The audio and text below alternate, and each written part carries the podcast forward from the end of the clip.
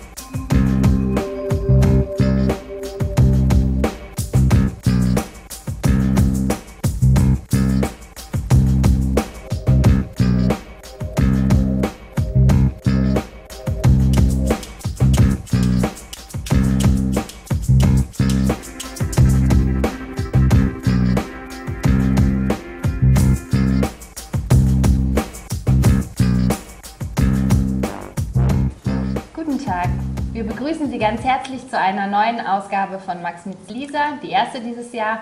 Und wir äh, diskutieren heute ähm, mit und über den geisteswissenschaftlichen Nachwuchs. Ähm, ich äh, begrüße ganz herzlich äh, die Dame neben mir, Anja Kierberg, äh, Promotionsstudentin an der Heinrich-Heine-Universität und Amelie Sagassar.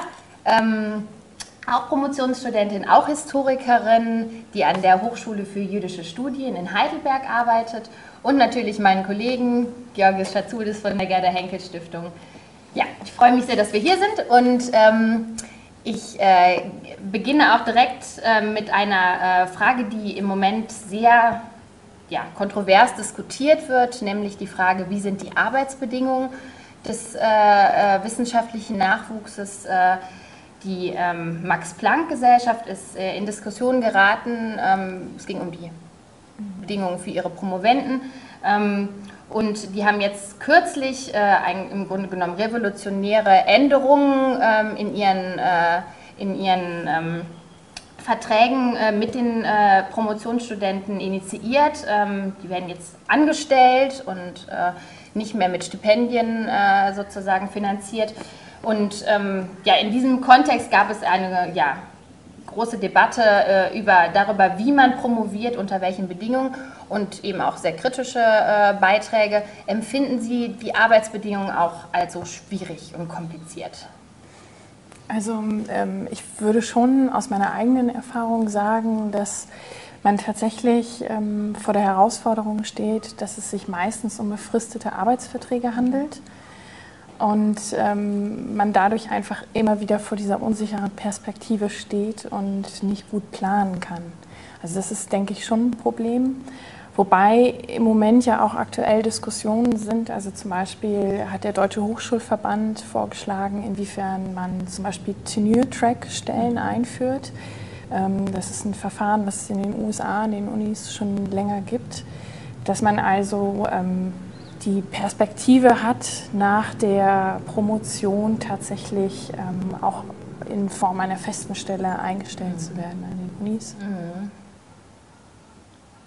In, in, meinen Augen, also wenn man das jetzt mal so spontan, äh, gibt es drei Arten von Promotionsförderung. Einmal die Stipendiaten, die halt äh, ein Stipendium von zwei, drei, maximal drei Jahre mhm. haben, ähm, die sich selber halt um Sozialrenten Versicherung Krankenkasse kümmern müssen. Das dann, war ja auch bei Max Planck in der Kritik. Genau.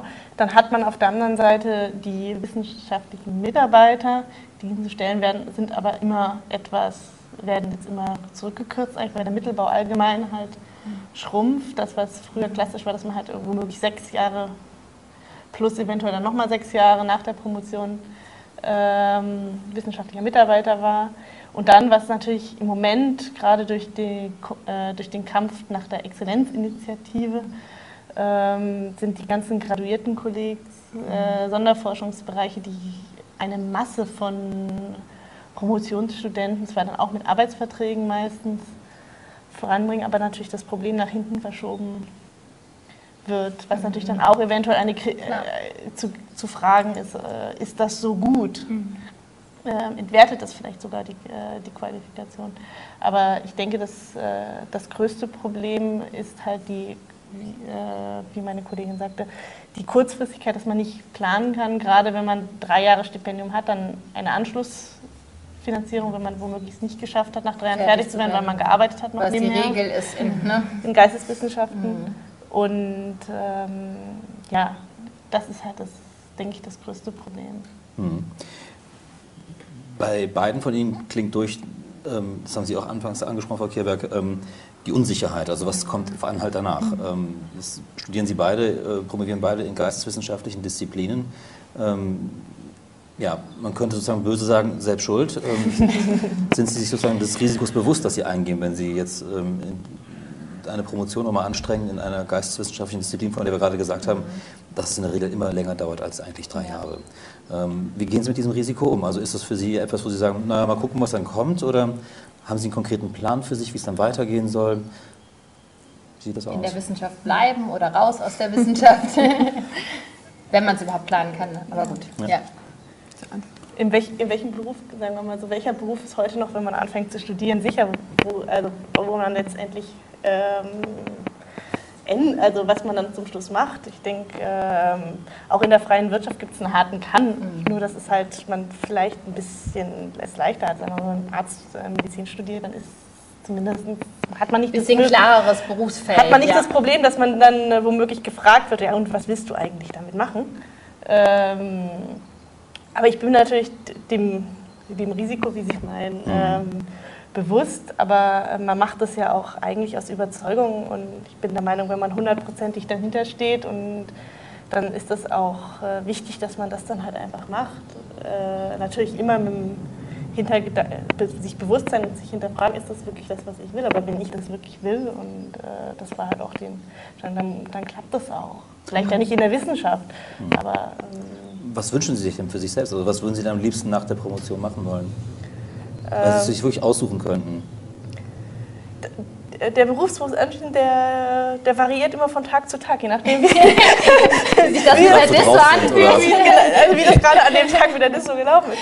Also natürlich, äh, Wissenschaft macht unheimlich viel Spaß, auch die Selbstständigkeit, die, äh, dass man selber halt was ähm, konstruiert, äh, selber kreativ, etwas erschafft, erschafft kreativ, Fragen nachgeht, die einen interessiert, flexibel ist dann auch, einfach mit den. Gedanken spielen kann das dann auf Papier zu bringen. Ähm, aber, oder halt auch irgendwie eine, ein Beruf so zwischen Schnitt, in, an der Schnittstelle zwischen also universitärer Wissenschaftsverwaltung und Wissenschaft. Also, aber ganz konkret ähm, lasse ich das auf mich jetzt ja. Irgendwas mit Geisteswissenschaften. Ja. Auf jeden Fall was mit Geisteswissenschaften, ja. Wie ist das bei Ihnen? Also auch mir war das Risiko bewusst. Ähm, ich habe die Promotion nicht direkt nach dem Magisterabschluss begonnen, sondern habe erstmal in der Abteilung für Bildungsforschung an der Heinrich-Heine-Uni gearbeitet und habe ähm, da mich mit E-Learning beschäftigt, das heißt äh, ja, online-basierte Lehrformate entwickelt und auch anderen Dozierenden E-Learning-Kenntnisse beigebracht. Und für mich war es tatsächlich auch ein Prozess, ähm, sich für diese Promotion zu entscheiden und dann natürlich auch in der Geschichte. Mhm. Ich könnte mir, also ich könnte mir schon gut vorstellen, auch in diesem Bereich weiterzumachen, also weiterhin zu lehren und zu forschen. Parallel ähm, durch die Tätigkeit an der Uni habe ich mich aber auch ziemlich stark mit der ähm, Akquise von Drittmitteln auseinandergesetzt und Forschungsmanagement. Also das finde ich auch ganz spannend. Mhm. Also vielleicht auch in diesem Bereich Beratung. Also wie finanziere ich Forschung überhaupt? Aber jetzt haben Sie sozusagen einen, einen Beruf gehabt oder eine Stelle gehabt. Mhm. Ähm, was hat Sie motiviert zu sagen, ich gebe das jetzt auf und gehe doch nochmal diesen Schritt zur Promotion, der ein größerer Schritt ist, weil er eben, wie gesagt, auch viel Zeit auf, äh, auffrisst und natürlich auch insgesamt eine Belastung ist. Ne? Also ich denke zum einen die Arbeitserfahrung, also dass ich sozusagen hinter den Kulissen ähm, mir das mal anschauen konnte und ich wirklich gemerkt habe, dass es mir Spaß macht. Und dass mir natürlich auch klar war, dass ich diese Art von Qualifikation dann auch erbringen muss. Und zum anderen aber ganz klar mein Thema. Also weil ich ähm, schon ähm, ja, früher wusste, dass ich dieses eine Thema, Amerikanisierung der Mode, gerne ähm, bearbeiten wollte. Und als ich dann die Möglichkeit gesehen habe, das jetzt wirklich mal durchzuführen, ähm, habe ich sie dann auch genommen. War denn die Überlegung, dass wenn man den Doktortitel hat, dass man dadurch bessere Berufschancen hat Ist das irgendwie ein Kriterium für Sie? Ist das überhaupt so? Hat man bessere Chancen, wenn man einen Doktortitel hat? Also ich denke, es kann natürlich dann auch wieder, man kann dann, kann dann auch heißen, dass der Doktor wäre ja nicht möglich, äh, nötig gewesen. Man hätte eigentlich schon drei Jahre vorher oder vier Jahre vorher in den, in den gleichen Beruf ähm, einsteigen können. Das jetzt so geplant, was ist es zumindest bei mir jetzt nicht gewesen. Mhm. Also ich glaube schon, dass es in vielen Bereichen tatsächlich nützlich ist, diesen Doktortitel zu haben, zumindest wenn man in, diesem, ähm, in dieser akademischen Welt bleiben mhm. möchte. Im Wissenschaftsmanagement, ja. Wissenschaftsförderung. Ja. Oder selbst im Bereich der Museumspädagogik, ähm, wenn man Stellenausschreibungen sieht, ist es schon so, dass die Promotion auch erwünscht ist. Mhm. Ist das ein deutsches Phänomen? Sie haben ja auch lange äh, in Frankreich äh, gelebt und auch dort studiert und promoviert. Ist das typisch deutsch, dass man, ähm, ja, dass man so viel Wert auf Titel legt oder ist es äh, etwas globaleres Phänomen? Also in Frankreich hat der Doktortitel nicht den gleichen Wert. Mhm. Also ähm, Doktor, Doktor ist eigentlich allein für die, für die Medizin gebraucht. Ähm, natürlich steht dann im Titel drin ähm, äh, Doktor de Lettres oder ähm, mhm. Doktor in Philosophie oder so weiter. Aber an sich ist das jetzt nicht ein Titel, mit dem man sich jetzt. Ähm, da gibt ein ganz anderes Universitätssystem. In Frankreich ist viel, viel wichtiger als der Abschluss an der Uni die ganzen nationalen Wettkonkurs, wie sich das nennt, um halt ähm, die Studenten studieren, haben dann einen universitären Abschluss, aber dieser Abschluss erlaubt ihnen dann später, sich nur einzuschreiben, um dann irgendwie in ähm, einen Beruf zu ergattern, den sie aber auf einen Wett schriftlichen Wettbewerb, mündlichen und schriftlichen Wettbewerb. Das heißt, man braucht zum Beispiel für, um Lehrer zu werden, muss man für ein Bac plus 5 haben, ein Bac, also ein Abitur plus fünf Jahre Studium, das heißt Master. Mhm. Manche nehmen Bac plus 3, also äh, Abitur plus drei Jahre Studium, äh, äquivalent vom Bachelor, manche zwei. Und ähm, so das, was, wo es dann wirklich spannend wird, ist dann, man hat den Abschluss der Uni und bereitet sich dann auf die Prüfung vor, wo es und diese Prüfung, je nachdem, was das für eine Prüfung ist, ist halt äh, mehr oder weniger äh, hart. Also ich weiß, ich habe nicht die Zahlen im Kopf, wie schwer es ist jetzt zum Beispiel die Aggregation in Geschichte zu bekommen, wie viele es tatsächlich bekommen, aber ich fürchte, das ist auf jeden Fall im einstelligen Prozentbereich der Kandidaten, die das pro Jahr schaffen. Also, ähm, und deshalb ist dann der Doktortitel, in dem Sinne, wenn man an der Uni bleibt, geht es erstmal darum, dass man den Wett, diesen, äh, diese Prüfung schafft und eine Stelle bekommt und dann der Doktor noch zusätzlich, um an die Uni zu kommen. Aber ohne diesen, äh, diese Prüfung oder diese, äh, diesen Wettbewerb ähm, hat der Doktortitel überhaupt keinen, keinen Wert. Und äh, Sie. Für Franzosen. Ah, okay, ja. Also, mhm. wenn man vom Ausland kommt, dann kann man da mal ein Auge zudrücken. Haben Sie mit dem äh, amerikanischen System äh, zu tun gehabt schon, weil Sie ja ähm, mhm. ein, ein quasi deutsch-amerikanisches Thema bearbeiten? Ähm, wie ist das im amerikanischen System? Ähm, also es ist tatsächlich so, dass ich auch in Amerika war und ähm, da auch an einer Hochschule ähm, mit einer Professorin sozusagen in Kontakt stand und kooperiert habe. Es ist, also ich finde es schwer zu sagen. Also ich glaube, ich weiß nicht, ob der Doktortitel außerhalb des akademischen Raums wirklich den Stellenwert hat. Ich denke, es kommt schon auch auf das Thema drauf an und was man sozusagen auch noch nebenbei, also parallel gemacht hat. Mhm. Ähm, das ist wahrscheinlich letztendlich in Deutschland auch so ein Thema. Also inwiefern. Ähm, Welche anderen Arbeitserfahrungen man noch mitbringt. Ja, richtig. Jetzt haben wir ja vor allem darüber gesprochen, ähm, sehr praxisbezogen auf ähm, die Promotion gesprochen, sehr angewandsbezogen, was kann man damit machen, äh, wozu ist das eigentlich gut und so weiter. Aber es hat ja auch immer auch was, etwas mit Idealismus vielleicht auch zu tun, wenn man sozusagen ein geisteswissenschaftliches Fach studiert, ähm, eine Liebe zum Fach, Liebe zur Wissenschaft.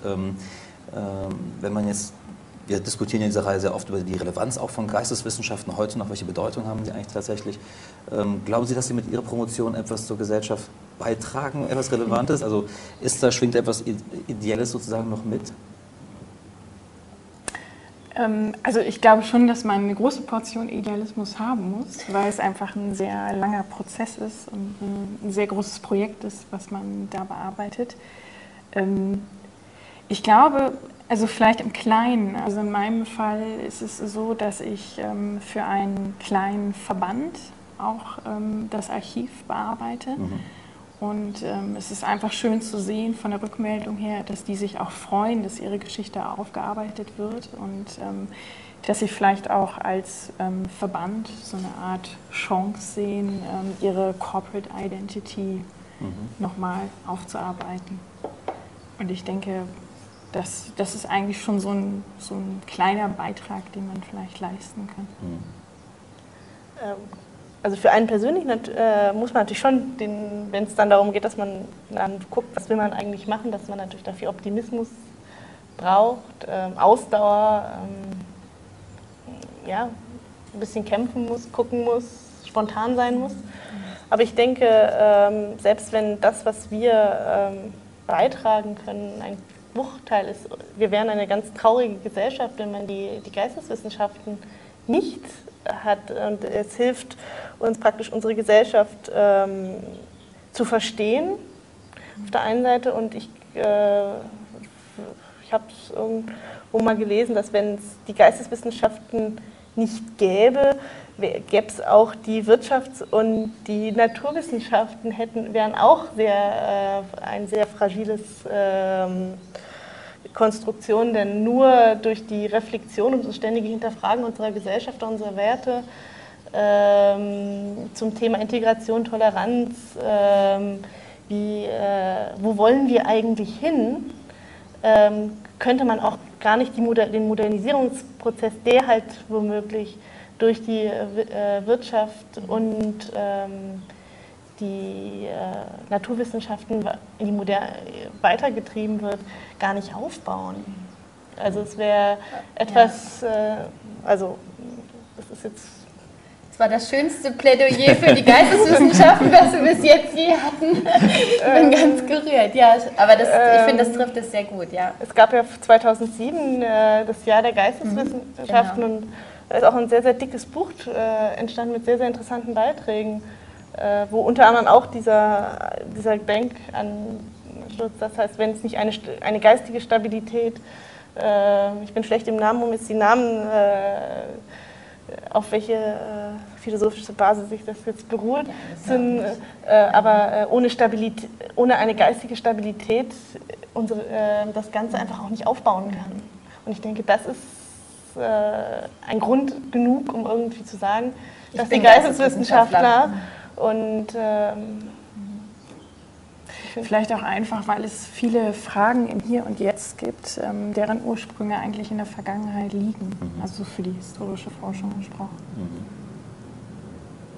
Ja, ich, wir haben ein Interview mit jemandem geführt, ein Historiker, der meinte, das ist eine Orientierungswissenschaft. Genau. Also so, ja, für, für viele Fragen, die, sich, die auf der gesamten Welt sich uns einfach stellen. Und, äh, mhm.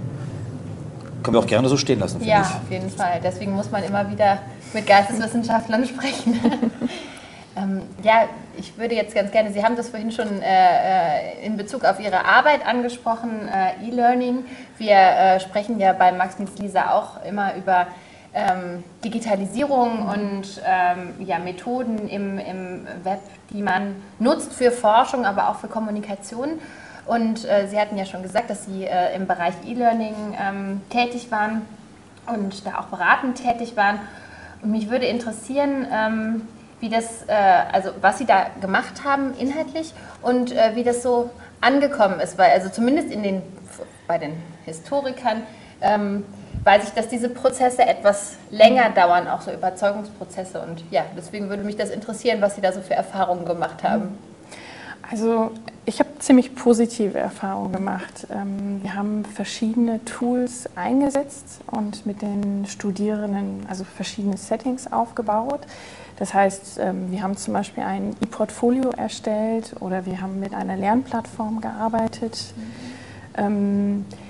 Das, also ich glaube, die, die Herausforderung ist immer nach außen hin klar zu machen, was ist der Mehrwert. Also ist es ein, also ist dieses didaktische Konzept ähm, wirklich, hat es, hat es einen Vorteil für die Studierenden? Und ist es auch irgendwie wissenschaftlich? Ich glaube, das Problem ist oft bei digitalen Angeboten, dass erstmal kritisiert wird, ist das jetzt wirklich wissenschaftlich? Ist es Kann das Wissenschaft sein? Es ist doch digital. Genau. es ist kein Buch. ja. Also, dass man ähm, das auf jeden Fall herausstellt. Ich denke, dass es ganz wichtig ist für Studierende, ähm, weil sie einfach im täglichen Leben mit... So viel damit konfrontiert sind, genau. klar damit konfrontiert sind und ähm, weil es einfach auch Chancen bietet. Also ich habe, ähm, mir ist der internationale Austausch sehr wichtig und ich habe oft mit einem virtuellen Klassenzimmer gearbeitet, sodass ich ähm, Professoren oder auch andere Gesprächspartner sozusagen über das Internet, also so, so eine Art Skype, einladen konnte und dass wir mit denen über ihre Forschungsthemen diskutieren konnten. Und das ist eine Sache, die hätte ich ähm, normalerweise nie finanzieren können. Also ich hätte nicht diese Personen einladen können zu unserer Uni. Und ähm, das finde ich ist schon ein eindeutiger Vorteil für diese Digitalisierung, dass man einfach flexibler ist. Und, äh ja, und dass man Kommunikation eben global gestalten mhm. kann und nicht ja. nur regional oder lokal. Auf jeden Fall. Und ähm, sehen Sie ein Gap äh, zwischen der Professorengeneration und der Studierendengeneration? Jein, also natürlich ist es vielleicht altersbedingt oder erfahrungsbedingt so, ähm, dass Studierende einfach ähm, offener sind für diese Themen als vielleicht Professoren. Ähm, aber ich würde jetzt das nicht grundsätzlich so kritisch sehen. Also ich, ich glaube schon, dass es da also Einsatzmöglichkeiten gibt und dass mhm. es auch Professoren gibt, die das ähm, befürworten und dass sie auch Sinn daran sehen. Professor Gasser, Sie haben gerade ganz eifrig genickt, als Frau Kierberg gerade berichtete. Volle Zustimmung mit dem, was sie gesagt hat? Ähm, ja, ich habe selber mit E-Learning noch keine Erfahrung gemacht, weil ich auch noch nicht so lange an der Uni bin und jetzt eigentlich erst meine ersten Lehrveranstaltungen habe und die Kurse auch generell so klein sind, weil die Hochschule für jüdische Studien halt eine sehr kleine Einrichtung ist, dass die Kurse auch äh, klein sind. Es kommt sehr auf die Professoren an. Es gibt Professoren, die das ohne weiteres nutzen, dann allerdings eher als Kommunikationsplattform jetzt intern. Mhm. Das heißt, wenn man einen Kurs ausfällt, dass man da halt einfach mal einen Arbeitsauftrag reinstellt. Ähm, das kommt immer darauf an, wie man das halt dann auch äh, verwendet. Wenn das jetzt klassisch um eine Lektüreübung geht, kommt es halt darauf an, ob man die Texte dann einfach reinstellt und man lädt sich runter, dann ist es für die Studenten eher praktisch. Mhm. praktisch. Ähm, das, das kommt sehr aufs Fach drauf an und es ist sehr unterschiedlich, wie, wie man das halt einsetzt, wie viel Zeit man natürlich auch investiert. Ich denke, das braucht noch ein bisschen, dass es dann auch wirklich so habitualisiert ist, wird, das. dass es dann auch wirklich was bringt. Also ähm, da hat jede Uni oder viele Uni zumindest Moodle-Plattformen oder irgendwie sowas aber dass das halt auch wirklich was bringt. Das muss ja. noch weiter in den Köpfen verbreitet sein. Ja, das stimmt. Und es muss vielleicht unterschieden werden, also wir sprechen immer von E-Learning. Ähm, das, was wir tatsächlich an den Unis oft umsetzen, ist ja Blended Learning. Ja. Das heißt, ähm, das, wovor viele ähm, Angst haben, dass man sozusagen anonym vom Computer sitzt und der Professor oder der Dozent gar keinen persönlichen Kontakt mehr mit den Studierenden hat, das ist ja gar nicht der Fall, sondern wir versuchen ja immer eine Art Mischung zu erstellen, also Online-Phasen plus Präsenzphasen. Das ist vielleicht auch nochmal wichtig zu sagen. Ja, diese Differenzierung, die ja so, glaube ich, mhm. in der allgemeinen Öffentlichkeit nicht so äh, bekannt ist, aber das ist, äh, glaube ich, gerade wichtig in der Vermittlung, dass man sagt, das ist aber, es hat diese beiden Elemente, mhm. ne? nicht nur dieses anonyme Muxen. Du wolltest was fragen? Muxen, ähm, ja, ähm, wir haben jetzt vor allem über E-Learning äh, gesprochen. Ähm, Nutzen Sie überhaupt digitale Medien in Ihrer Arbeit? Spielt das eine Rolle? Wenn ja, welche? Also bei mir sind das vor allem digitali die digitalisierte MGH, was aber also die Monumenta Germania Historica mhm. in München, die von der Bayerischen Staatsbibliothek mhm. halt online gestellt wurde. Das sind aber im Prinzip einfach Abscanne von der Ausgabe, teilweise noch aus dem 19. Jahrhundert wo man halt einfach relativ leicht äh, jetzt Zugriff hat und gerade für die, ähm, ich habe das große Glück, dass ich im Frühmittelalter die, meine Quellen, also gerade die rechtshistorischen Quellen alle digitalisiert sind, was natürlich den Arbeitsaufwand wahnsinnig erleichtert. Das gleiche gilt auch, dass die wichtigsten Handschriften aus dem 9., 10., 11. Jahrhundert auch zum größten Teil äh, digitalisiert sind oder es dann äh, zumindest selbst in Paris praktisch äh, Zentren gibt, wo man halt auch dann Münchner oder ähm, Handschriften aus Rom zumindest auf Mikrofilme einsehen kann. Das, äh, das heißt nicht, dass man nicht teilweise die Originale sich angucken muss. Aber das erleichtert das natürlich schon. Aber das würde mich interessieren, wenn Sie sagen, ähm, Sie haben eine digitalisierte Quelle vorliegen. Verändert es das Lesen, das Studieren der Quelle? Also wenn man die Möglichkeit hat beispielsweise, das heißt ja nicht nur, dass sie digital vorhanden ist, ich kann sie auf dem Bildschirm lesen, sondern es gibt ja auch dann Instrumente, die man einsetzen kann. Textsuche beispielsweise, das Volltextsuche, dass man nach Begriffen, genau. Begriffen suchen kann beispielsweise. Verändert das auch dann die Art, wie man liest und wie man dann studiert? Ähm, also gerade wenn man jetzt die, die Bände zum Beispiel äh, der Monumenta durchsucht auf äh, Schlagwörter, jetzt zum Beispiel in meinem Fall halt Juden und Judentum, mhm. Hebräer, ähm, hat man halt in Sekundenschelle zumindest die Textstellen, ne, wo Textstellen. es vorkommt. Ja. Mhm. Ob die dann relevant sind, muss man das dann. Das ist dann was anderes, aber zumindest ja. muss man nicht, ich weiß nicht, 2000 Seiten das mal durchblättern, sogar durchlesen auf Latein. Mhm. Also, mhm. ähm, dann gibt es natürlich auch andere. Äh Aber verliert sich vielleicht auch der Kontext manchmal, wenn man sozusagen nach Schlagworten sucht und dann hat man eine Trefferliste und dann guckt man ganz kurz, dass man eben nicht mehr sagt, ich lese jetzt das, den ganzen Abschnitt, sondern ich lese nur diese drei, diese drei, vier Sätze, die vielleicht relevant sind. Das würde ich jetzt mal so nicht sagen, weil wenn man sich nämlich dann, man muss sich ja trotzdem damit dann auseinandersetzen, nur dass man halt nicht womöglich sechs Stunden vergeblich ein Band durchsucht mhm. da findet man nichts und man was übersieht. Mhm. Natürlich, es kann natürlich auch sein, ich super aus irgendwelchen Gründen, in dem da mal ähm, das überspringt oder das anders geschrieben hat, rechtschreiblich. Mhm. Ähm, aber dann gibt es natürlich auch einfach nur äh, Editionen, die halt ähm, einfach nur digitalisiert sind ohne äh, Schlagwortbegriff. Das ist dann einfach nur einfach, dass man nicht in die Bibliothek dass gehen man muss. Nicht, ja, aber das bringt einem dann nichts für die äh, für die äh, Forschung am Text an sich. Nein. Ne? Nur, dass es verfüg nur, dass es verfügbar ist. Und vielleicht ist es dann auch nichts anderes als in einem Buch, wenn man am Ende ein Stichwortverzeichnis hat. Das ist im Grunde das gleiche analoge System ja. sozusagen. Da hat man ja auch nachgucken können. Ne? Ja, man, genau, man tut immer so, als wäre das alles so revolutionär, mhm. aber es gab ja diese Instrumente früher auch schon, nur dass sie eben nicht digital verfügbar mhm. waren. Ne? Mhm. Ist das bei Ihnen? Arbeiten Sie auch mit, äh, mit digitalen Quellen oder? Äh? Ähm, eher weniger. Ah, okay. Aber bei Ihnen also, kann ich mir vorstellen, dass Sie wahrscheinlich Bildmaterial aus dem Netz wahrscheinlich ähm, für Sie interessant sein könnte, oder? Ähm, ja, das stimmt. Also es gibt ähm, zum Beispiel, also das ist jetzt in dem Fall ganz spannend, dass äh, verschiedene Museen ihre Kostüme, also ihre Kleidung mhm. tatsächlich schon in Datenbanken eingegeben haben und dass man da dann digital also Bilder hat, die man äh, suchen kann. Also das ist eine Möglichkeit.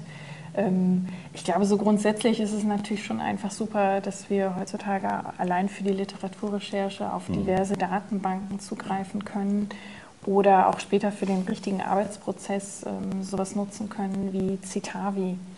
Also ich denke, das, das ist dann eher so der Vorteil für mich jetzt. Ansonsten sind meine Quellen tatsächlich mhm. ähm, was ist Citavi genau? Citavi ist ein ähm, Literaturverwaltungssystem, ähm, womit man einfach die Möglichkeit hat, dass die Literatur, die wir eingeben oder auch recherchieren, ähm, tatsächlich schon in der Zitierweise dann auch vorliegt, ähm, die wir benötigen. Das heißt, je nachdem, wo man zum Beispiel publiziert, muss man ja auch eine bestimmte Zitierweise mhm. angeben. Und das vereinfacht einfach die Arbeit. Mhm. Jetzt ist es natürlich so, wenn man auf Datenbanken, auf Literaturdatenbanken zurückgreifen kann, ähm, das kann natürlich auch schon mal passieren, dass dann äh, sozusagen die Suche nach Literatur unendlich wird, wenn man immer wieder Neues findet und dass man auch alles berücksichtigen, alles berücksichtigen muss, muss weil ja alles sozusagen für jeden genau ist ja ne? für jeden dann im Grunde nachvollziehbar, mhm. dass es ja das überall noch alles gibt. Ähm, äh, inwiefern, inwiefern erschwert sozusagen die digitale Verfügbarkeit von allem inzwischen eben auch, oder muss, muss sich da an der, an der Art und Weise, wie wir vielleicht ähm, wissenschaftlich arbeiten, etwas ändern, weil wir einfach zu viel Material einfach inzwischen zur Verfügung haben und wir dann wahrscheinlich auch inzwischen selektieren müssen und eine gewisse Auswahl wahrscheinlich treffen müssen, was wir berücksichtigen und was wir irgendwann nicht mehr berücksichtigen können. Aber das ist ja unsere alltägliche ähm, Beschäftigung, ja, auch als Geist. Und das, das, lernt man auch und das ist auch das, was äh, man in Laufe dann zehn Jahre im Studium noch lernt hat, kritisch alles zu hinterfragen. Man muss dann aber auch äh, vielleicht auch Mut zur Lück, mhm. Lücke haben, halt das alles, was man macht, ähm, oder schreibt, irgendwie sich indirekt auch zu rechtfertigen und, seinen, äh, und logisch halt einkasteln, das, was man eigentlich macht und das auch rechtfertigen können. Klar, man ist sehr viel damit beschäftigt, abzugrenzen, was nehme ich, was nehme ich nicht. Mhm. Aber ähm, da, muss man, da muss man eine Entscheidung treffen. Aber das macht uns Geisteswissenschaften ja auch aus. Also eine, mhm. eine starke Qualifikation, das kritisch zu hinterfragen. Mhm. Wir haben jetzt vor allem über, ähm, über Arbeiten im Netz gesprochen. Ähm, das ist das eine. Das andere wäre ähm, Veröffentlichen im Netz also, oder auch Kommunizieren im Netz über das, was Sie wissenschaftlich erarbeiten. Inwieweit ist das für Sie auch eine Option, später Ihre Arbeit digital verfügbar zu machen oder möglicherweise auch schon jetzt während des Prozesses des, äh, des, Schreibens zu genau. schreiben, ja eben, ne? also zu, darüber zu berichten. Muss ich einmal fragen. Bloggen Sie? Sie schon? Also ich nicht. Okay. Warum? Ähm, also ich glaube, für mich wäre das im Moment schlichtweg zu zeitaufwendig. Mhm. Also, ich, also für mich ist ein Blog etwas, ähm, was einfach aktuell sein sollte von den Inhalten her und ähm, also vielleicht auch so didaktisch gesehen der Reflexion dient. Ja, also ist zumindest eine Bei einem wissenschaftlichen Blog äh, ist das ein großer Vorteil, mhm. ja. Also das heißt, ich selber habe das eher mal mit Studenten gemacht, also dass Studierende Blog-Einträge verfasst haben über die Art, wie sie gearbeitet haben, also wie sie recherchiert haben, welche Tools sie benutzt haben. In der Lehre eingesetzt, das ist ja genau. auch eher noch ungewöhnlich, aber kommt mehr und mehr. Ja. Also das ähm, ist so meine Erfahrung mit Blogs. Also ein promotionsbegleitendes Blog könnten Sie sich nicht vorstellen, wo Sie immer so kurze, äh, prägnante Artikel schreiben zu dem, was Sie gerade bearbeiten? Finde ich eher schwierig. Also ich glaube, vielleicht auch, weil es so, ähm, also so ein großes, komplexes Forschungsprojekt ist und man das Gefühl hat, ähm, man muss irgendwie erstmal wirklich was schaffen, um dann darüber reden zu können. Also mhm. Das ist, glaube ich, auch so eine geisteswissenschaftliche Haltung, aber, ja. aber es ist, ja, ich, klar, es ist auch nachvollziehbar. Sie waren ja lange am DHI in Paris, die sind ja Vorreiter ja. im äh, Bereich de, der, des wissenschaftlichen Bloggens und alles, was digital so passiert in der Geschichtswissenschaft.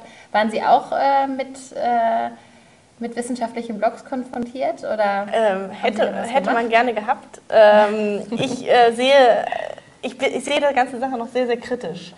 Ähm, also im Moment benutze ich das Bloggen eigentlich nur als eine zusätzliche Art von Kommunikation, von Call for Papers, aufmerksam machen über eine Rezension womöglich. Ähm, ich finde es sehr schön, dass Rezensionen online gestellt werden, dass wissenschaftliche Artikel immer wieder jetzt schneller online, weil einfach dadurch schneller das ganze Prozess kommt. Wenn man mich jetzt fragt, möchtest du deine Dis online publizieren, würde, würde ich im Moment sagen, nein, ich möchte ein Buch haben.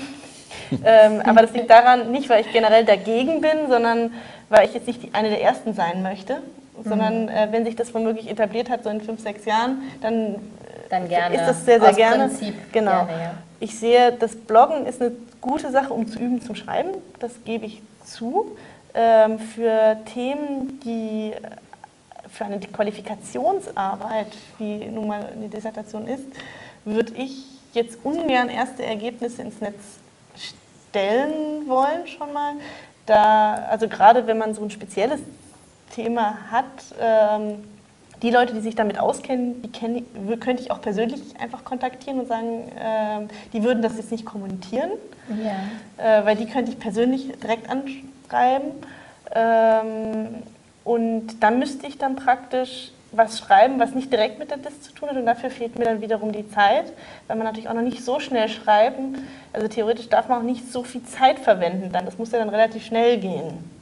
Weil man sowieso schon genug Arbeit, Arbeit hat. hat. Und wenn man dann noch mit, mit äh, Schreibübungen, also mit kleineren Sachen außerhalb beschäftigt, nimmt das einfach Zeit in Anspruch und ich bin nicht fit genug.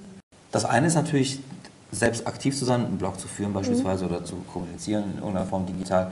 Das andere ist aber vielleicht, sie zu nutzen. Also gibt es bei Ihnen Beispiele in Ihrer Arbeit jeweils, in der Sie beispielsweise irgendeinem Blog folgen oder ist das, wäre es für Sie etwas, was Sie auch rezipieren würden, wo Sie sagen können, das könnte man auch als Quelle verwenden oder als Literaturhinweis oder gibt es andere digitale Kommunikationsformen, worauf Sie auch immer wieder mal hinsurfen, um da sich Informationen herzuholen? Also für meine Abseits von Datenbanken und sowas. Also für meine Dissertation nein. Mhm. Also das ist dann wirklich nur um als Kommunikations ähm, als Kommunikationsaustausch international. Mhm. Gerade Hypothèse.org ist ja sehr stark, vor allem in Frankreich natürlich etabliert. Mhm.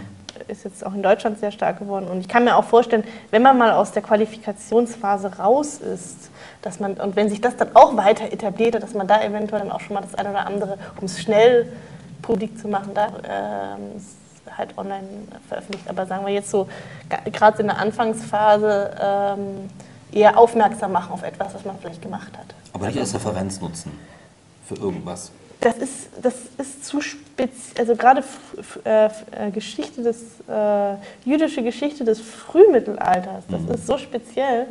Ähm, also ich würde die Leute auch, ich erreiche die Leute nicht mit einem Blog. Also das wäre dann vielleicht irgend, das müsste man dann gro äh, gröber sehen, zum Beispiel der Mittelalter, wie es jetzt auch den deutsch-französischen äh, was war das? Deutsch-Französische Medivistenforum gibt es als. Blog. Das ist eine tolle Sache. Das Mittelalter-Blog Mit, Das Mittelalter-Blog, das, äh, das finde ich auch super spannend, weil man dann auch mit Kollegen einfach mal sieht, wer, wer macht jetzt was mhm. und über die Grenzen hinweg. Aber ähm, bis jetzt hat eher wirklich um Kontakte so, da gibt es einfach auch zu viel. Mhm. Aber so ein Mittelalterblog, wenn jetzt jemand da was geschrieben hat, ähm, was möglicherweise auch wissenschaftlichen Ansprüchen genügt, ist das etwas, worauf man sich beziehen kann in seiner Arbeit? Also könnte man es als Referenzmedium Wenn es zufälligerweise dann praktisch ähm, mit dem Thema dann auch Oder würden Sie sich scheuen sagen, nee, aus dem Blog lieber, also das als, als Zitat, vielleicht nicht so. das kommt dann wieder darauf, ob ich die, ob ich die Person kenne. Mhm. Mhm. Ähm, Im Moment noch ein bisschen kritisch, aber es muss sich halt noch weiter verbreiten und dann natürlich, auf mhm. jeden Fall. Aber das sind wir noch früh am Anfang. Ja. Mhm. Also ich denke, ähm, also das, ähm, was, was Studierende zum Beispiel gut als Einführung nutzen können, ist zum Beispiel Wikipedia Zeitgeschichte, mhm. mhm. was ja tatsächlich auch wissenschaftlich ist. Ähm, ansonsten, klar, um sich zu informieren, was passiert, auch was Konferenzen angeht, mhm. ist äh, halt Hasels Kult, mhm. so das Typische, was man sich, denke ich mal, anschaut. Und ähm, um jetzt äh, mehr auch fachlich, also im Thema zu bleiben, was ich mir schon mal angucke, ist ResearchGate. Das ist sowas mhm. wie Facebook für Wissenschaftler, ja. wo man einfach die Möglichkeit hat, auch von den äh, verschiedenen Wissenschaftlern kurze Abstracts, die mhm. sie zum Beispiel im Rahmen von Konferenzen vorgestellt haben, sich anzuschauen. Dass man einfach schon mal die Möglichkeit hat, so ein bisschen so eine Art Vorrecherche zu machen, wie man immer ähm, auf die echten Publikationen zugreifen. Mhm. Also auch eine Möglichkeit, da Kontakt aufzunehmen mit jemandem. Mhm. Würden Sie auch nicht scheuen, das zu tun, bei so einem ResearchGate beispielsweise? Nee, das würde ich mich nicht scheuen. Mhm. Das heißt, in diesen Medien sind die Hierarchien doch flacher. Man würde eher mal jemanden anschreiben äh, äh über so eine Plattform, als äh, dem jetzt eine Mail zu schicken? Oder ist es egal? Da habe ich bis jetzt echt positive Erfahrungen gemacht. Also ich habe auch schon mit Professoren über E-Mail ähm, ja. Kontakt gehabt und hatte jetzt nicht das Gefühl, dass man, ähm, ja, dass man da an diese Hierarchieebene scheitert. Wobei ich dazugeben muss, dass ähm, ich mich eher so im angloamerikanischen Raum versucht habe zu vernetzen und nicht im mhm. nicht in Deutschland. Also es ist natürlich immer die Frage, ob ähm, das auch an der Kultur dann liegt. Die amerikanische Wissenschaftskultur ist ja auch bekanntermaßen mhm. recht anders. Ne? Kleinere Gruppen, mehr auf Augenhöhe. Ja. Ne? Und da ist man ja auch als, als Nachwuchswissenschaftler schon sehr anerkannt. Das ist zumindest mein Eindruck. Womit wir beim Bereich Internationales werden. Womit wir beim Bereich Internationales werden, genau. Ich wollte ja, dann sprechen wir erstmal über das Internationale und ich stelle danach noch meine Frage zur Zukunft der Geisteswissenschaften und zu der, zu meine genderspezifische Fra äh, spezifische Frage. Unbedingt. Ähm, genau, aber dann erstmal zum Internationalen. Ähm, und jetzt sind wir auch schon im Grunde genommen bei der, bei der Zukunft der Geisteswissenschaften, was ja immer der dritte äh, Themenbereich ist, den wir bei Max Mitzlieser besprechen. Ähm, wie wichtig oder ist es wichtiger heute, sich international zu vernetzen? Und wie flexibel, wie mobil muss man eigentlich sein, um in der Wissenschaft ähm, oder jetzt in der Geisteswissenschaft sich etablieren zu können? Vielleicht Sie zuerst. Ja, also für mich persönlich ist die Internationalität äh, schon eine Sache, die sehr wichtig ist, weil ich sie eigentlich von Anfang an gelebt habe. Ich habe mehr als die Hälfte meines Lebens im Ausland gelebt. Ähm, allerdings ähm, müsste, muss dieser Prozess auch noch weitergehen, denn wenn man sich, äh, man denkt doch noch sehr, sehr viel in Grenzen. Ähm, die, das Universitätssystem, also ich kenne vor allem Deutschland und Frankreich, ist dann doch verschieden, anders aufgebaut, äh, andere Schwerpunkte. Ich habe das Gefühl, dass man in Frankreich deutlich mehr auf Methodik und Konzepte praktisch dann anspricht und man trotzdem zwar immer das sehr spannend findet, was der Nachbar macht, wenn es aber dann darum geht, sich irgendwie zu integrieren in ein Universitätssystem, also jetzt in beide Richtungen, wird es dann halt schwierig, wenn man plötzlich zwischen zwei Stühlen sitzt. Ähm, denn es geht dir, äh, das, also das ist mir schon öfter passiert, man ja ein interessanter Lebenslauf. Ähm, und man bleibt dann immer so ein bisschen in dieser internationalen Sphäre drin. Also sehr. Das heißt jetzt ganz spezifisch in Ihrem Fall, Sie waren ja am, äh, am Deutschen Historischen Institut in Paris und ähm, sind jetzt äh, in Heidelberg. Wie war dieser, dieser Wechsel? Also war das schwer, Fuß zu fassen wieder in Deutschland? Wie, wie, ist das, äh, wie hat das funktioniert und warum sind Sie zurückgegangen? Ähm Oder überhaupt nicht, man kann ja nicht sagen zurückgegangen, weil sie leben ja im Grunde genommen in beiden Welten. Aber was hat sie motiviert, nach Deutschland zu gehen? Also mir war es halt, ich bin, äh, ich bin Deutsche und irgendwie wollte ich auch ähm, den Fuß behalten in Deutschland und äh, bin auch gern in Deutschland, genauso gerne wie ich auch in Frankreich bin, aber wollte halt meine Fühler jetzt auch wieder Richtung Deutschland ausstrecken, zumal meine Muttersprache halt Deutsch ist. Und ähm, es war für mich nicht schwierig, weil ich die Einrichtung, wo man mich, äh, wo ich die Hochschule für schon bekannt war, ich bin praktisch wieder zurück zu meinem Doktorvater, der mich dann ähm, zurückgeholt hat. Und somit war das reibungslos. Also das ging, war zwar sehr spontan der Wechsel, aber es war, ähm, es war reibungslos und ich konnte mich relativ schnell ein. Man lernt ja dann auch diese Flexibilität, die Mobilität. Ähm, und man muss dann halt sich schnell eingewöhnen, kann auch nicht lange drüber nachdenken. Also das wird also auch erwartet. Das wird erwartet. Und Für alle Planungen, Zukunftsplanung ist das ja nicht das so ein, einfach. Das ist ein ne? Riesenproblem. Solange man, das, äh, solange man alleine ist und man nur für sich selbst verantwortlich ist, ist sowas auch absolut äh, machbar und auch eigentlich schön, weil man das auch lernt. Ähm, aber es ist auch eine Typsache. Also ich habe damit jetzt weniger Probleme, aber natürlich längerfristig.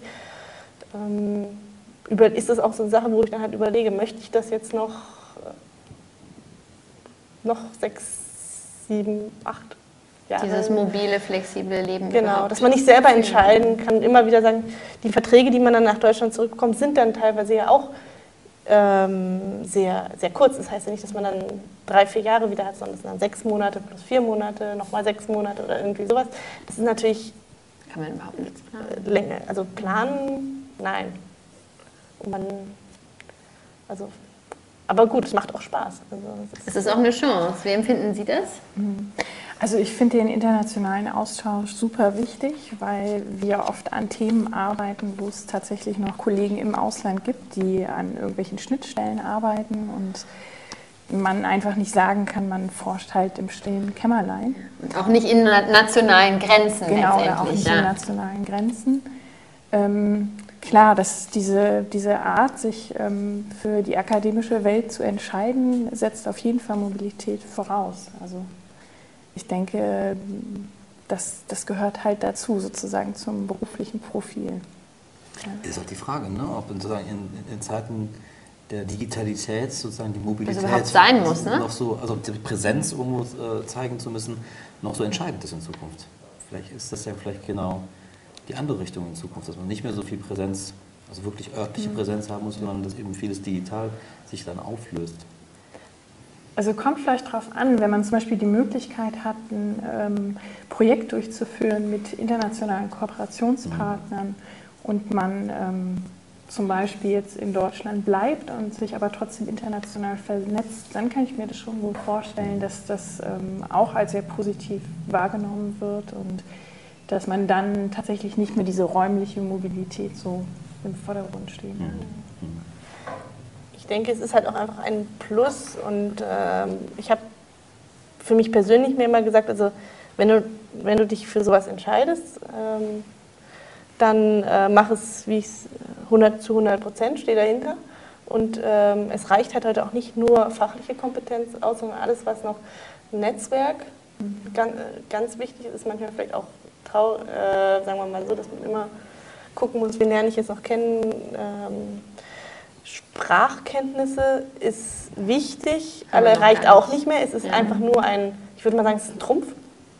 Es sind alles einzelne Trümpf, äh, Trümpfe, die zusammenspielen. Und durch diese, durch verschiedene Sprachen, durch äh, die Möglichkeit dann auch zu kommunizieren, denn es ist noch längst nicht so verbreitet, dass zum Beispiel französische Wissenschaftler unbedingt auf Englisch lesen. Ja. Äh, es ist, man glaubt es, aber es ist nun mal doch nicht so. Und wenn man diese Brücken schlagen kann, indem man halt zwei moderne Fremdsprachen vielleicht noch zusätzlich hat, außer dass man auch sehr viel mehr Literatur dann womöglich hat, aber es erleichtert einem natürlich und es geht dann auch schneller, weil man natürlich andere Ansätze diskutiert. Und wenn man so eine Schnittlinie hat, es gibt ja nicht, das ist ja nicht weiß oder schwarz, das ist, ähm, erleichtert es und bringt einen auch weiter. Ja, sowohl für die Forschung als auch für die Kommunikation. Für die ne? Kommunikation. Und äh, das, sagen wir, das ist auch eine Sache, die ich wünsche für den Fortschritt der Geisteswissenschaften und auch Jungen, dass man halt offen diesbezüglich zumindest, solange man es kann, ähm, so breit wie möglich halt guckt. Und da ist die Internationalisierung ein Schritt. Sind, also mein Eindruck ist, dass sehr viel, äh, und das ist auch meine persönliche Erfahrung, dass sehr viele verschiedene Anforderungen eben an, an Nachwuchswissenschaftlerinnen gestellt werden ich spreche von innen, meine natürlich auch Nachwuchswissenschaftler.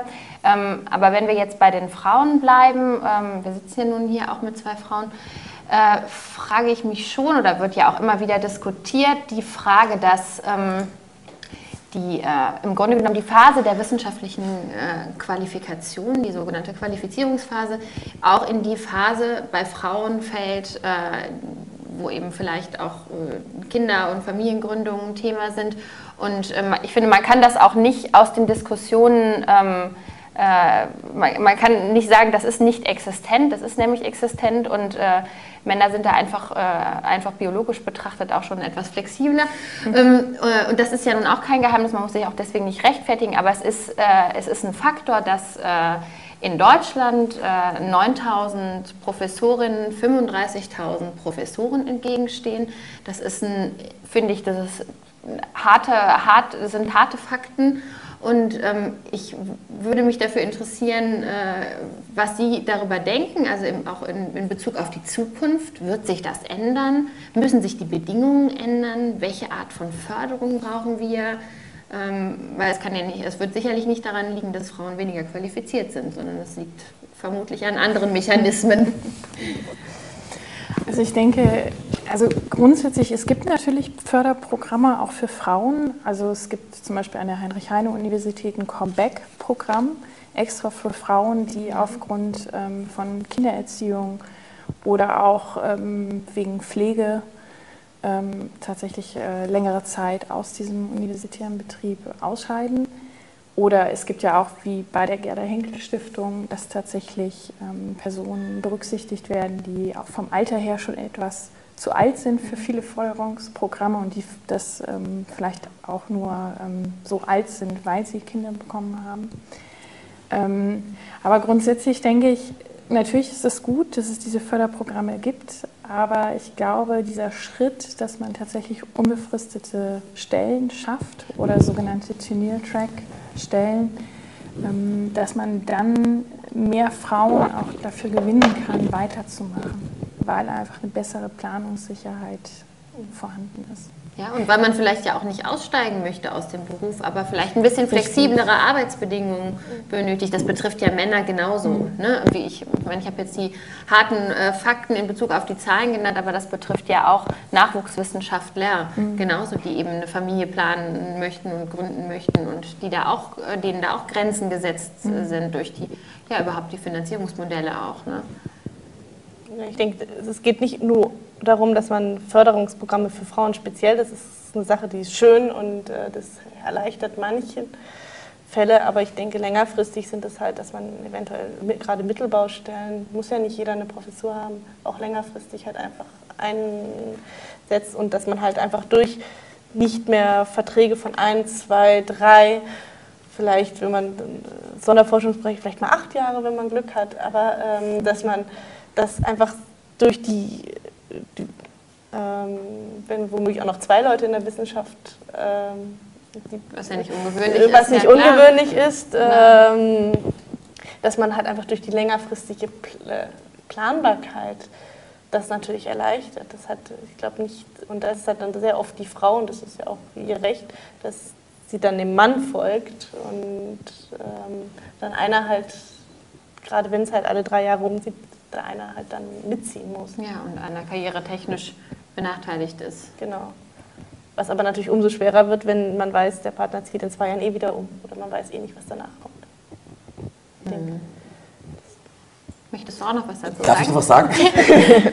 ich hätte noch eine Ausnahmsweise. Frage. Ah, danke. Ich hätte noch eine Frage. Ähm, und vielleicht kommen wir damit auch so langsam zum Schluss. Vielleicht ähm, schließen wir auch an das an, was wir, womit wir begonnen haben. Was würden Sie jetzt nach der Erfahrung, die Sie gesammelt haben, Sie haben ein ganzes Studium absolviert, Sie sind mitten in Ihrer Promotion, äh, mitten in der Promotionsphase. Was würden Sie Studienanfängerinnen und Studienanfängern raten, nach dem, was Sie alles an Erfahrung gesammelt haben? Wie, was kann man vielleicht verhindern am Anfang? Worauf muss man achten? Worauf muss man achten? Was wäre Ihnen wichtig, ähm, ähm, was Sie vielleicht den anderen mitgeben könnten, nach dem, was Sie so mitgemacht haben? Also ich bereue keinen Schritt, den ich gemacht habe. Also das ist äh, von Anfang an. Ähm, es gibt vielleicht Sachen, wo ich jetzt hätte man vielleicht jetzt so ein bisschen anders machen können, aber das sind Kleinigkeiten halt einfach in der Struktur.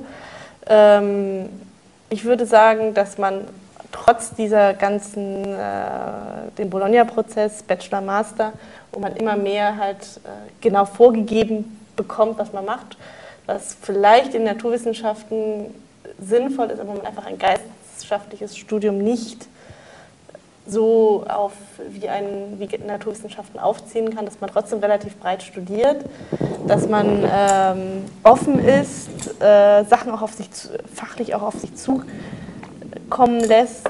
Man sich von diesem Korsett nicht so genau, einengen lässt, sondern trotzdem ähm, den breiten Horizont. Den breiten, ohne sich zu verlieren, aber halt ähm, und äh, das mit, mit Freude halt einfach und hundertprozentig äh, dahinter zu stehen halt durch und sich nicht abbringen lässt, äh, wenn man es wirklich will, das zu machen. Mhm. Ähm, genau, flexibel sein, äh, zu gucken, was woanders passiert, eventuell dann auch nochmal Uni äh, ruhig auch wechseln, einfach um sich ein bisschen auch von der Masse, also gerade in Geschichte gibt es halt doch sehr, sehr viele Studenten, die studieren, man muss auch irgendwas machen, was einen vielleicht ein bisschen von der Allgemeinheit abhebt machen. Und ja. Klingt so ein bisschen wie Back to the Roots. Ja. So wie wir studiert haben auch. Ne? ja, Sie ne? hatten die Chance ja eben noch. Ja. Ich meine, Sie haben ja auch beide noch einen Magister mhm. gemacht. Äh, das waren natürlich auch einfach noch andere Studienbedingungen. Ne? Ja, und was wir eben vor allem konnten, wir konnten halt nebenbei noch jobben gehen. Ne? Also, mhm. also praktische Erfahrung halt sammeln. Und wenn man sich die äh, Studienpläne jetzt anschaut, ist ja wenig Platz sozusagen, Freiraum, wo man noch was anderes machen kann, außer studieren. Und weiß nicht, wie weit das, das eben heute wichtig ist, auch praktische Erfahrungen eben auch zu sammeln. Ja, also. also ich habe das neben dem Bachelor und dem Master noch gemacht. Also, äh, ich habe auch schon auf Master ah, studiert. Ähm, es ging, also man muss sich halt ein bisschen organisieren, aber es kommt auch auf den Studiengang an. Es gibt welche, die noch relativ frei sind und dann gibt es welche, manche Universitäten, die dann halt ein bisschen strenger zu mhm. sind. Aber was sehen Sie bei den, oder was haben Sie gesehen bei den Studierenden, als Sie noch an der Uni waren? Ähm, wie, wie, wie, studieren die und was sind, was sind die, ja, was, was für einen Fokus legen die? Ist es irgendwie Fokus auf die, auf, den, auf die inhaltliche Ausrichtung oder eher darauf, relativ schnell relativ viele Punkte zu sammeln oder was, was haben Sie so da erlebt?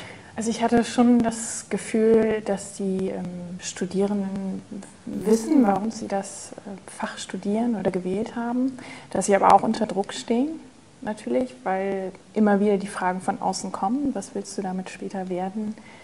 Und sehr auch auf Kompetenzen bedacht sind. Das heißt, welchen Ratschlag würden Sie jetzt Studierenden mitgeben aus Ihrer Perspektive? Ähm, die Zeit gut zu nutzen. Also das heißt, wenn ich zum Beispiel nicht die Möglichkeit habe, für ein ganzes Semester ins Ausland zu gehen, kann man auch an vielen Universitäten Summer Schools in den Ferien mitmachen, um mal einen Einblick zu bekommen. Und wenn man sich tatsächlich mit dem Gedanken trägt, ähm, an der Uni oder in diesem universitären Bereich weiterzuarbeiten oder vielleicht sogar auch eine Promotion anstrebt, dass man sich wirklich ähm, mit den, mit den Dozenten unterhält und so einen gewissen Einblick auch bekommt, äh, wie das hinter den Kulissen abläuft. Mhm. Mhm. Ja. Unser Tweet?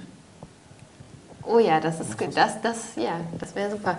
Wenn äh, Sie das äh, äh Gespräch, was wir äh, geführt haben, in einem äh, Tweet zusammenfassen äh, müssten, also in 140 Zeichen, was würden Sie sagen? ähm, welcome to the future. Sehr schön. Ein Ausblickstweet, ja. Das ist schwer. Muss auch nicht unbedingt sein. Muss sein, wenn spontan was einfällt, es okay. Ich, ich, ich, kann auch sagen, ein, ein, ein, ein ja, äh, ja, ein inspirierendes äh, und unterhaltsames Gespräch. Herzlichen Dank. Ich würde sagen, du hast mir die Abmoderation abgenommen. Danke Ihnen sehr, dass Sie gekommen sind äh, zu diesem Gespräch. Jetzt Danke für die aus der Henkel Stiftung. Vielen Dank. Ich wünsche Ihnen weiterhin alles Gute und guten, ja, langen Atem vor allem wahrscheinlich noch für die noch anstehende Zeit bis zum Abschluss der Promotion. Und wir sehen uns wieder, ich denke, irgendwann im Laufe des Sommers. Vielen Dank, dass Sie zugeschaut haben. Bis zum nächsten Mal. Danke. Tschüss.